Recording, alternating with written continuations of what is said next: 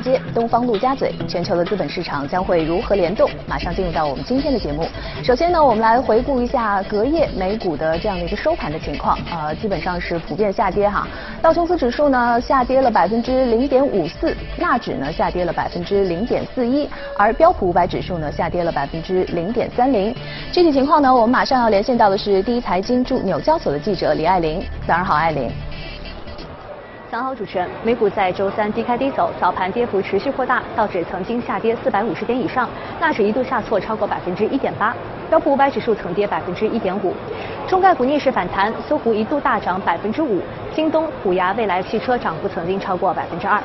英特尔为表现最差的道指成分股，盘中跌幅在百分之六以上。该股公布令人失望的盈利指引，预期未来三年的营收及每股盈利将会落入单位数字的增长，经营利润率稳定在百分之三十二的水平，而毛利率呢将降至百分之五十七至百分之六十。英特尔一度主导着最重要的芯片市场，在个人电脑芯片市场的份额有超过百分之九十，但是个人电脑销售陷入停滞，英特尔将业务扩展至数据中心处理器、内存和网络芯片等方面。在新股方面，四年多以来美股最大单的 IPO 优步将会在北京时间今晚九点半在纽交所正式敲钟。上市之际，公司面对来自投资者与司机的双重压力。网约车司机在纽约、伦敦等多个欧美的城市走上街头抗议工作条件苛刻、抽成越来越高。有伦敦的司机就表示，优步的分成比例呢由最初的百分之十到百分之二十，到现在有接近百分之五十。而两者的主要矛盾还在于处理怎样的雇佣关系。外媒报道指，优步已经与美国的司机达成一项和解的协议，和解金为一点四六至一点七亿美元，但是呢细节未有透露。优步仍然希望视司机为合同工，司机可以自行决定是开优步还是开来福车，否则呢可能会从根本上改变优步的商业模式。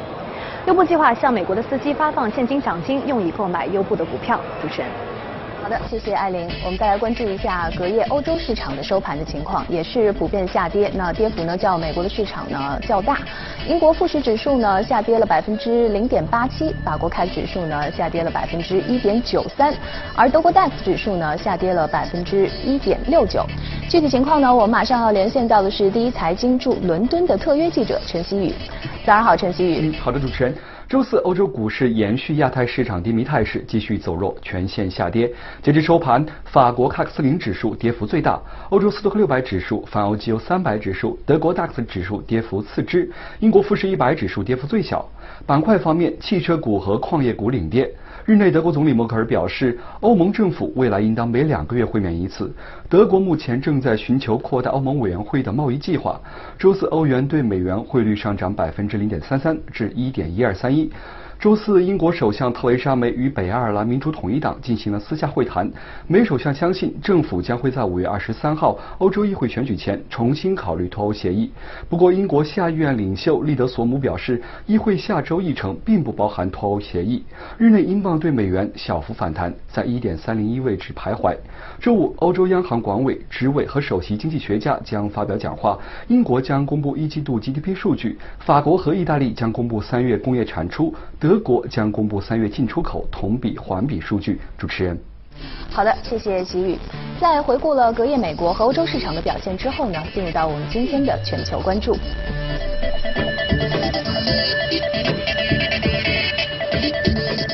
今天来到我们节目当中的是朱昂，早上好，朱昂。嗯，那其实我们进入到五月份以来啊，这个全球股票的市场呢都是表现不佳，也看到了这个纳指和标普五百指数呢已经连跌四天了哈。那我们其实这个时候就想到了一句呃古谚，叫 “Sell in May”。那我们今天就来聊聊看这个古谚它是源自何处，在这个国外的市场当中又有什么样的一些表现呢？好，这这个古谚呢，其实是最早是一九。六四年的时候，嗯当时英国的《金融时报》的当时有个作者写了一句话，叫做 “Sell in May”，但是他后面还有一句话叫做“不要忘记九月回来啊，Don't forget come back in September”。所以慢慢慢慢，“Sell in May” 呢就成为了一句哎朗朗上口的一句华尔街的这样一个谚语。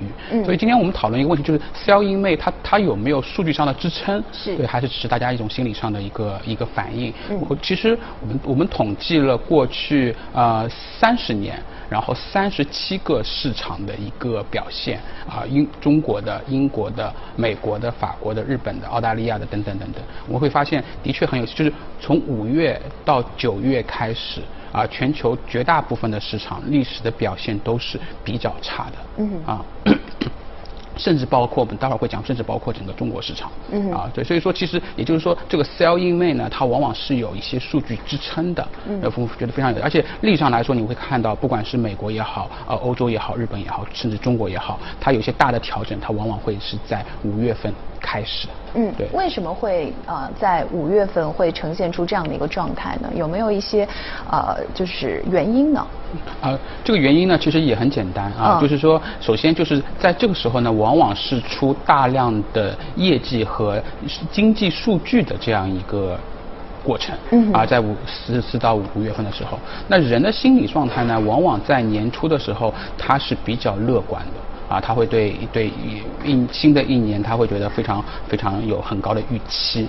那这种预期往往在四五月份的时候，他会他会大家大家因为预期太高了，最后可能一些数据啊各方面，他大家会觉得哎有我有点低于我的预期，甚至就算数据很好，大家也觉得哎这跟我当时的预期是差不多的。所以这这可能这是是第一个原因。第二个原因就是从交易的角度来说的话呢，整个市场的整个交易的这样一个人群，在这个阶段他康。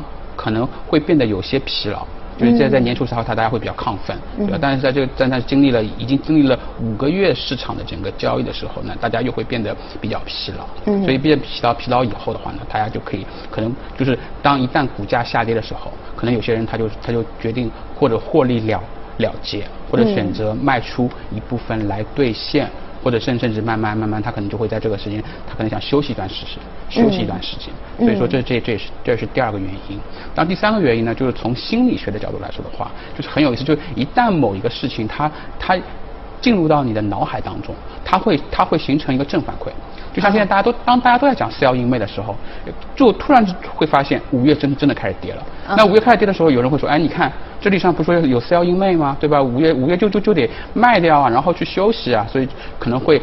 加加强大家这样的一个行为，就是就是索罗斯说的这种反身性的这样一个行为。嗯，对，而且这个数据也很有意思，因为我是研究了 A 股的数据，你会我发现 A 股历史上来说，就是五月、六月、七月、八月、九月、十月，就是这几个月的表现，历史上从一九九零年开始到今天，它的表现都是比其他月份要差的。嗯，所以 Selling May 其实在 A 股也是同样得到了验证的。A 股也同样得到嗯。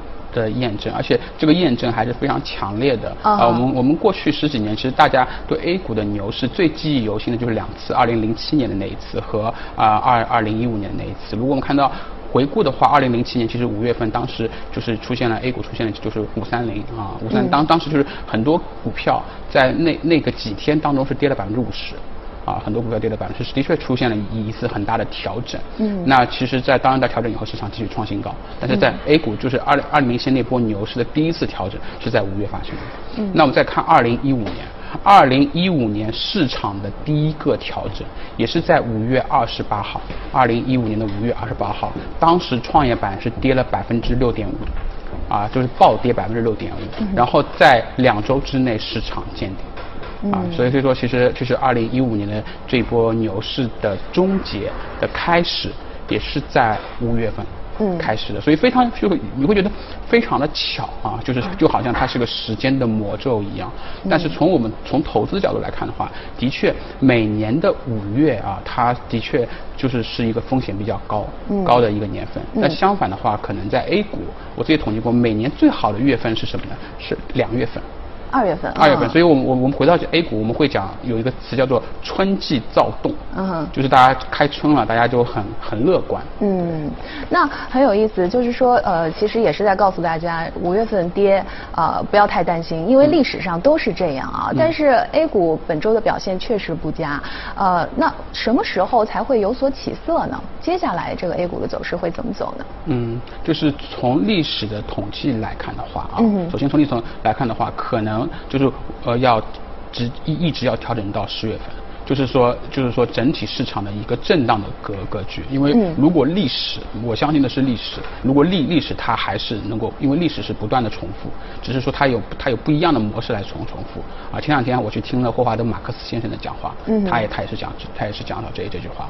还有第二句话就是未来是无法预测的。我也不知道明天会发生什么事情。所以说，要确切的说，呃，市场要调整到什么时候呢？其实也很难判断。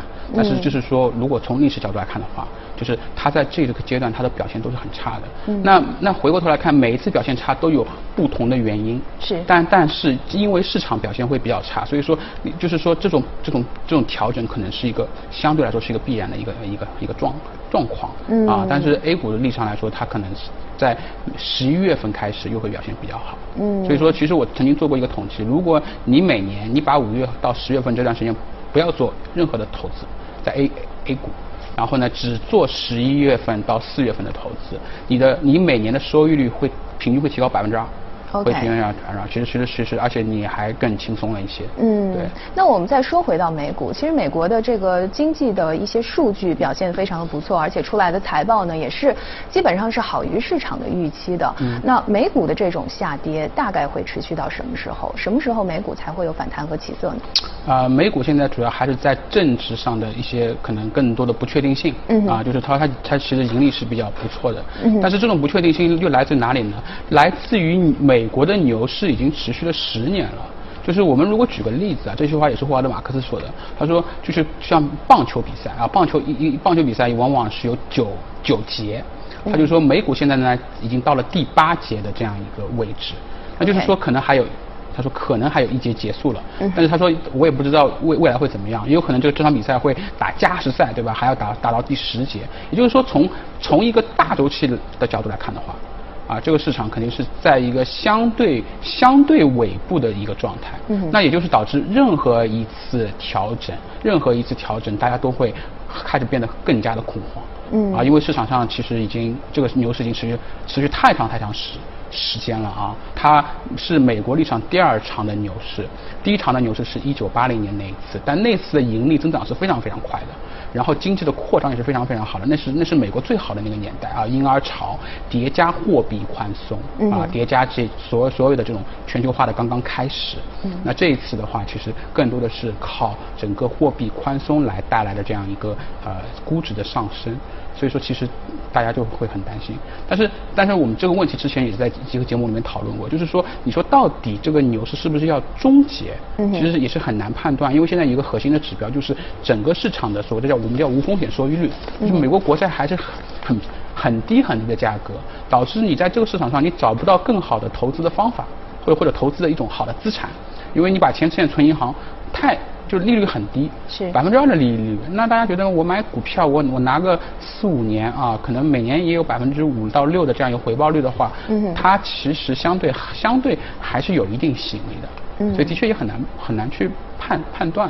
只是说，呃，我们回到今天讲的这个主题，就是 sell in May，就是只是说从五月份，五月份一定是要大家要小心的。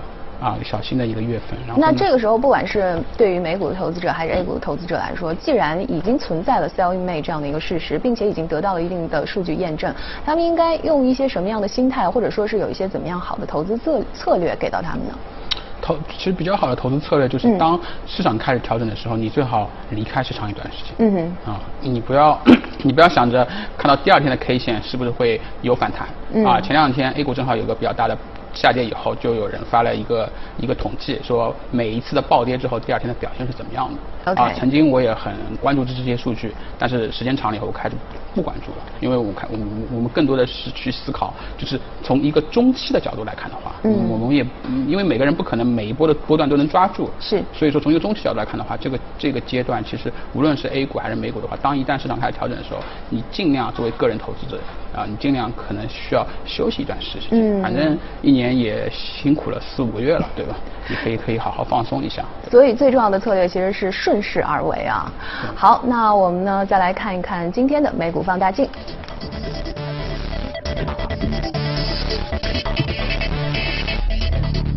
我们要说到的这只个股是微软，大家都非常的熟悉。在两千年的时候呢，它的市值是第一。那二零一八年呢，继续保持第一。但是这种第一的这种保持，其实并不是一帆风顺的，其中也是经历了很多的波折啊。今天我们就来说一说这个微软的转型。嗯。明白，就是说，其实微微软就是在第一次的互联网泡沫当中，它就是全球市值最大的一家公司。像主持人说，它两千年它是它市值第一，但是之后呢，其实它并并没有很快的向移动互联网去转型，这个也是跟微软的基因有关的。因为移动互联网它有个特征，就所有东西都是免费，啊，对吧？就是你有一个 A P P 工具，你就免费用吧。我们有个微信就免费用，我们有 Facebook 就免免费用。那微软是个软件公司，它它是要向你收费的，所以其实它在这过程当中，它其实一开始是错失了大量的这样一个机会，啊，错失大量机会以后，其实它有一段时间它的市值被苹果超过了，啊，有一段是后来后来一曾经一度也被亚马逊超超过，啊，然后当然但是现在其实这两个股票调整以后，微软现在又回来了，而且它的表现是比较好的。啊，那表现比较好的一个原因还是回到它软件的基因和它的转型。嗯，我发现软件呢，它有个它有个很独特的现象，就是它的用户的留存率很高。嗯，就是一旦你习你习惯了它的这套系统，假设我们用 Windows 系系统，我就不会换了。你就不会换。对，现在全世界所有人还是在用 Windows 系统，对吧？是。对吧？曾经还有也有人用什么 Linux 啊这些当中会跑出来过。但是，但是从来没有变，这个市场永远是很小的，它就但基本上是被微软是垄断的，因为我只习惯这个操作界面了，包括今天我打字我是用 Word，你你用一个其他的东西我我我用不来啊，我做表格我是用 Excel，所以微软呢就是在它的新的 CEO。啊，那位因为印度 CEO 纳塔拉上来以后，对他就是啊开始向这个云服务开始做转型。所以我们会发现，其实呃过去四五年有一批的这样软件公司，我们曾经在节目当中还讲过另外一个叫 Adobe，它也是开始向他们都是开始向这种软件公司向云服务转型。那它推出了 Office 三六五。啊，一种一种更便宜的，目前表面上看更便宜的模式，其实是一种订阅，叫做 subscription 一种商业模式。这样的话，它就不是在卖软软件的这种 license 了。也就一次性我不要付那么多钱，但是每个月的话我都要订阅，我才可以保证我一年当中或者是无限的使用下去。这样。对。嗯，那其实我发现这个微软的这个转型呢，就是我们有的时候说一个公司的创新啊，到底是天马行空的创新呢，还是基于它原有的这个业务呃本来就有的这个基因的一个创新，其实微软还是基于了它软件的这样的一个本身的一个传统的业务来在进行的。对，嗯，就就是它这些软件本身的业务呢，就是它的用户的粘性会非常非常强。嗯啊，然后呢，微软曾经就它面临最大的问题是什么？就是它是一个 PC 端的王者，但是它曾经面临最大问题是，越来越多的人不用 PC 了啊，曾经有曾经一度大家比如说用 Pad 了啊，然后用手机了。那大家说，哎，我如果用个 iPad，这是苹果的系统啊，跟你微软就没关系了。嗯。啊，然后我用手机，那跟你微软更没有关系。微软曾经也曾经去想去做手机，但是最后也没有成功。嗯。对。但是你最后你会发现，其实大量的人的工至少工作端，它还是在 PC 端，它还是在 PC 端。然后呢，这种工作的这种交互的话，它还是离不开微软的这样一个软件的服务。所以，所以微软就想，那我怎么去渗透到这么多的这样一个 C 端用户上上去呢？那我就，他就在在他的网页端推出了 Office 三六，那大家直接可以去下载。然后下载完以后，就是直接要给他付费，每每个月给他付一个月费。那其实对于很多用户来说，我本来已经习惯了这样的一个 Office 的软件，那突然之间如果我我不能用了，那我肯定就是对我的工作各方面它的影响是很大的。比如说我我过去的交付可能都是基于 Excel 的这样一个表表格，啊，突然之间我这个表格不能用了以后，它对我影响很大，所以我就会愿意给他付费。而且愿意付费的话，如果你本来一本来两三年你要卖三千美金太贵了。啊，那你突然之间一下子，你可能一个月卖买个四五十美金，大家觉得也可以，对吧？相当于分期付款。相当于分期付款，对。就从用户的心理角度来说的话，他变得更容易去接受了，更容易接受以后，哎，微软这种慢慢慢慢，它就它的它的互联网化，它的云服务化就开始起来了。嗯。然后就会会发现，全世界越来越多人还是在给微微微软付费。嗯。啊，而且软件公司还有很大的特点，就是它获取额外客户的成本几乎是零，因为它只要有一批人在做研发，把它研发好。啊，然后那我我那我多获取一百个，多获取两百个客户，这些其实都是我的利润，所以这个公司就是非常非常赚钱。嗯，那么针对一下微软现在目前的这样的一个收入结构来看，云端服务是不是也是占了它的收入的大部分呢？云端服务是它的 Office 三六五呢，现在是占了百分之二十五以上的收入，然后它还有一个叫做 Intellectual Cloud 啊，它还有一个给企业端的叫智慧云服务，在那个属于企业的 SaaS 级的一个系统啊，那个可能占了百分之。之啊十五左右。嗯对，所以其实它整个就是整个云在百分之四十到五十的这样一个一个收入端。嗯而且其实我前面讲过了，因为这这些云服务它的毛利率是极高的啊，极高的，所以说其实它对于它的经营利润率的占比会更高。嗯啊，我们看另外一家公司就是亚马逊，亚马逊其实收入端它其实它的 AWS 占比是不高的，但是 AWS 对于亚马逊的经营利润利润率占比达到了百分之九十以上啊，因为亚马逊电商其实也很难赚钱。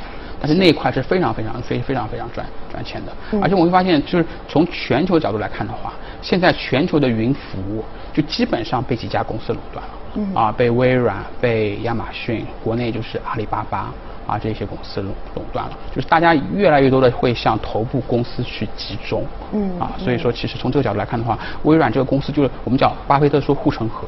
微软的护城河是极深的啊，嗯极深的，所以在微软同期大量的公司，当年的公司其实都不行了，包括当年的互联网公司雅虎也不行了。啊，当年的啊、呃美国在线 American Online 其实当年也是跟微软齐名过的，也不行了。啊，思科呢也面临了国内这些竞，包括类似于华为的这样竞争。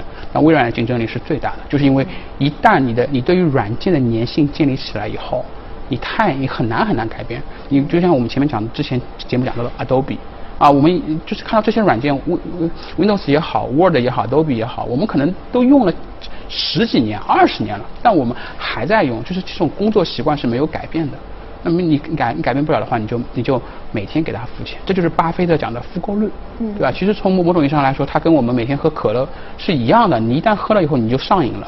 我一旦用了微软的软件以后，我就没办法离开了没。办法离，对。嗯，那所以就是说，刚才您说到的一些公司，包括雅虎也好，American Online 也好，最后没有走到最后，只有微软走到最后的一个很大的一个原因，其实就是呃，它是通过来呃控制我们的这样的一个生活的或者是工作的习惯来影响了我们，是吗？这是对它的一个制胜的关键。它是它，这是它对，这才是关键。就是你、嗯对于这种公司来说的话，你离开它的成本会很高。我离开微软的成本非常非常高，但我离开雅虎成本很低。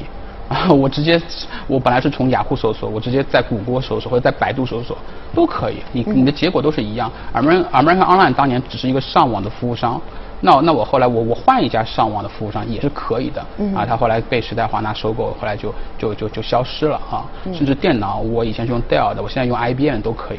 但是这种工作的这种工具类的东西，你要换是很难很难的，因为你的所有的，包括你的所有的历史的数据，都在上面。比如说今天我也我我可以用一个新的 Word 新的类型的 Word，但是他告诉我你以前出啊，你以前写的文章都不能用了啊，都这个地方都是不能兼容的啊，为它污染就是让你不能兼容，那我只能用它。嗯，所以呢，总结来说，就是对于一个公司来讲，怎么样能够创造出让人离不开的这样的一个软件，所有的软件公司来说，其实这个是最重要的哈。好，谢谢朱昂今天和我们的分享，这里是正在直播的财经早班车。